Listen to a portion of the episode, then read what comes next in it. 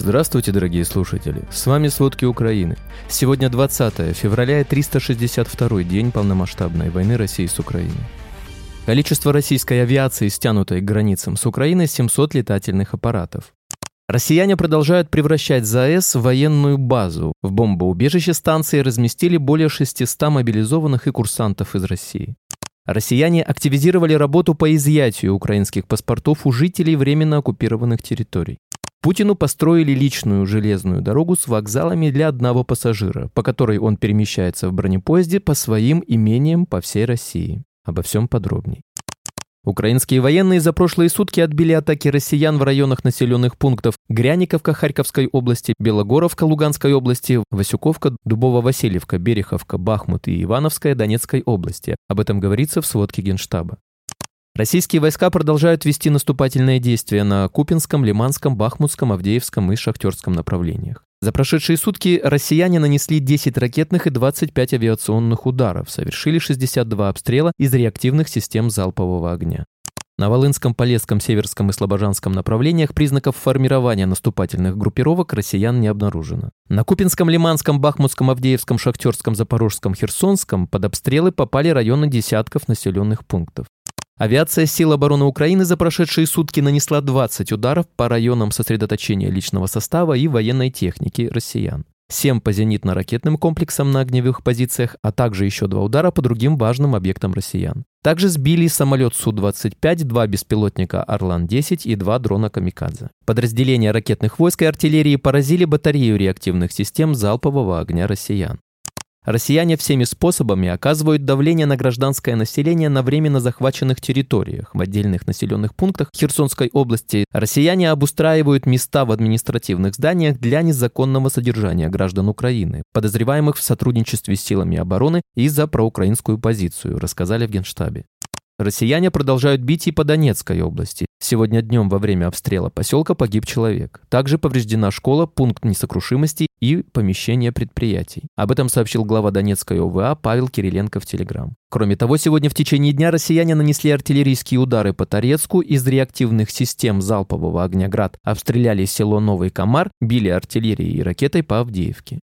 Армия России сегодня утром обстреляла два района Харьковской области. В одном из сел под завалами может быть женщина, в другом есть двое раненых. Об этом сообщил глава Харьковской ОВА Олег Синегубов в понедельник 20 февраля в Телеграм. Кроме того, утром под обстрел попало село Стрелечье Харьковского района. Ранены два гражданских человека, женщина госпитализирована, мужчина получил медицинскую помощь на месте. За прошедшие сутки, по данным Синегубова, есть четверо раненых. Россияне обстреляли не менее 11 приграничных пунктов Купинского, Чугуевского и Харьковского районов.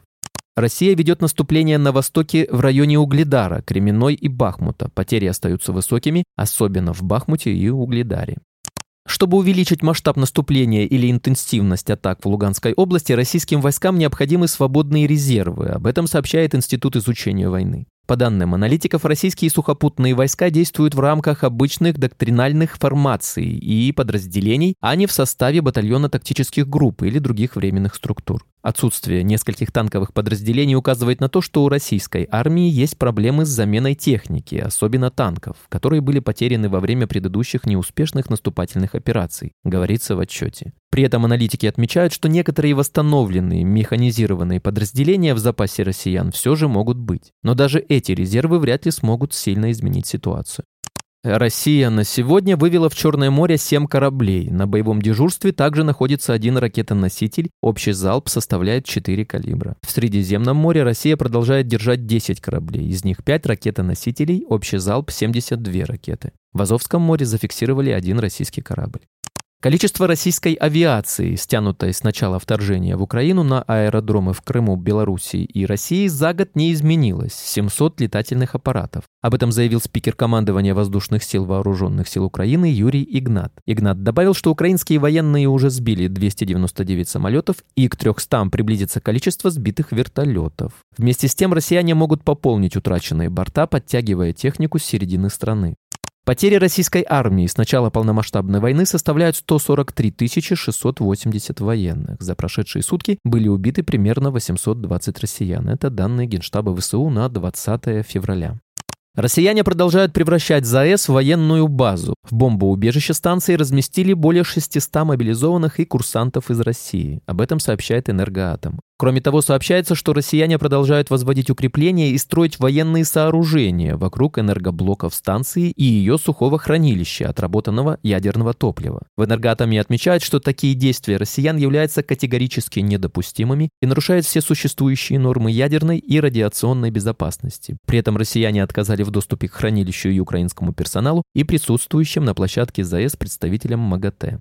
Россияне активизировали работу по изъятию украинских паспортов у жителей временно оккупированных территорий. Об этом говорится в заявлении Центра национального сопротивления от 20 февраля. По данным организации, россияне ходят по домам и требуют от мирных жителей документы российского образца, подтверждающие право собственности на имущество. Оформление таких документов возможно только при наличии российского гражданства. При этом украинские документы россияне активно изымают. Даже когда человек соглашается получить паспорт России, россияне все равно отбирают украинские паспорта, хотя в России не запрещено иметь двойное гражданство. Паспорт также отбирают у тех, кто попал в пыточные. После освобождения их не возвращают. Напомним, недавно мэр оккупированного Мелитополя заявил, что россияне готовят новую волну принудительной паспортизации. США считают, что оборона Украины войдет в критическую фазу, когда Россия начнет наступление. Администрация Джо Байдена давит на офис президента Владимира Зеленского, чтобы Украина закрепила свои достижения и нанесла собственный контрудар. Об этом пишет политику со ссылкой на официальных лиц США. По словам чиновников, в Белом доме призвали Украину уже сейчас готовиться к наступлению, пока оружие и помощь свободно текут из США и Европы. В США опасаются, что поддержка Украины со стороны европейских соседей в будущем может быть ограничена. Несмотря на успехи Украины, Россия по-прежнему оккупирует 20% территории, и конфликт замедлился до войны на истощении. Президент США Джо Байден, который сегодня неожиданно прибыл с визитом в Киев, анонсировал новый пакет военной помощи Украине. О нем будет официально объявлено 21 февраля. Также Байден выразил свою поддержку Украине перед годовщиной вторжения России. Как уточняет CNN, стоимость нового пакета военной помощи, о котором Байден объявит завтра, 500 миллионов долларов. Пакет будет включать больше военной техники, в том числе артиллерийские боеприпасы, больше гаубиц. Япония планирует выделить Украине 5,5 миллиарда долларов дополнительной финансовой помощи. Об этом заявил премьер-министр Японии Фумио Кисида. Ранее Украина получила от Японии 170 миллионов долларов на восстановление инфраструктуры. Италия будет готова передать украинской армии как минимум пять истребителей, однако власти страны пойдут на такой шаг только при условии, что они не будут первыми в списке поставщиков этого вида вооружений. Источник указывает, что делается это из соображений политической целесообразности. В Италии хотят создать впечатление, что правительство вынуждено следовать общей стратегии западной коалиции. Министр обороны Германии Борис Писториус сообщил, что немецкие власти планируют обучить более трех тысяч военнослужащих ВСУ до конца 2023 года. Такое заявление глава оборонного ведомства сделал на пресс-конференции в городе Мюнстер, где расположен учебный центр по подготовке ВСУ. Глава Минобороны Германии также уточнил, что с начала полномасштабного российского вторжения в Германии обучили около 1200 военных ВСУ. Король Соединенного Королевства Великобритании и Северной Ирландии Чарльз III сегодня наблюдал за ходом военной подготовки украинских военнослужащих, проходящей в юго-западной Англии. Об этом сообщает британское издание «Экспресс» 20 февраля. «Экспресс» сообщает, что за последние шесть месяцев 10 тысяч украинских солдат были приведены в боевую готовность в Соединенном Королевстве. Госсекретарь США Энтони Блинкин заявил, что Вашингтон получил достаточно доказательств, чтобы утверждать, Россия совершила преступление против человечности в Украине. Среди таких преступлений, которые квалифицируются международными трибуналами как геноцид, Блинкин упомянул депортацию в Россию украинцев, включая насильно разлученных со своими семьями детей. По его словам, это часть широкомасштабных и систематических атак Кремля на гражданское население Украины. Нидерланды ограничивают количество российских дипломатов в Гааге, закрывают российское торг-представительство в Амстердаме и свое консульство в Санкт-Петербурге. В 2023 году нефтегазовые доходы России рухнут на 25%, так считают эксперты. Во многом это произойдет из-за того, что почти вся Европа отказалась от российского газа. Чтобы выкрутиться, власти задумали строить газопровод «Сила Сибири-2», чтобы поставлять газ в Китай и компенсировать потерю европейского рынка. Но есть проблемы. Стройка долгая, Китай покупает газ дешевле, чем Европа, да и вообще пока на это не согласился.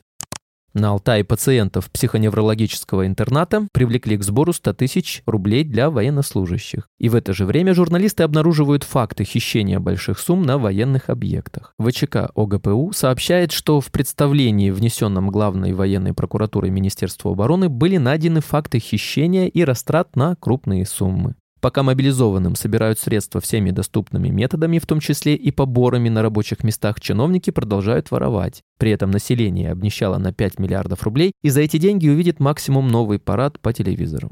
Новая газета нашла еще одну железнодорожную станцию, которую построили для Владимира Путина. Она находится рядом с курортом Игора под Петербургом. Ранее издание «Проект» выяснило, что специально для Путина в России построили секретную сеть железных дорог и станций, они ведут к его резиденциям. Одновременно с началом работы этих станций Путин начал передвигаться по России на бронепоезде. Спасибо, это были все главные новости о войне России с Украиной к середине 20 февраля. Помните, правда существует, а мы стараемся сделать ее доступной. Если вам нравится то, что мы делаем, пожалуйста, поделитесь этим подкастом с друзьями в России. Также, если вы хотели бы помочь нам делать материалы еще более качественными, пожалуйста, оставляйте фидбэк. Это очень важно для нас и для распространения правдивой информации. До встречи.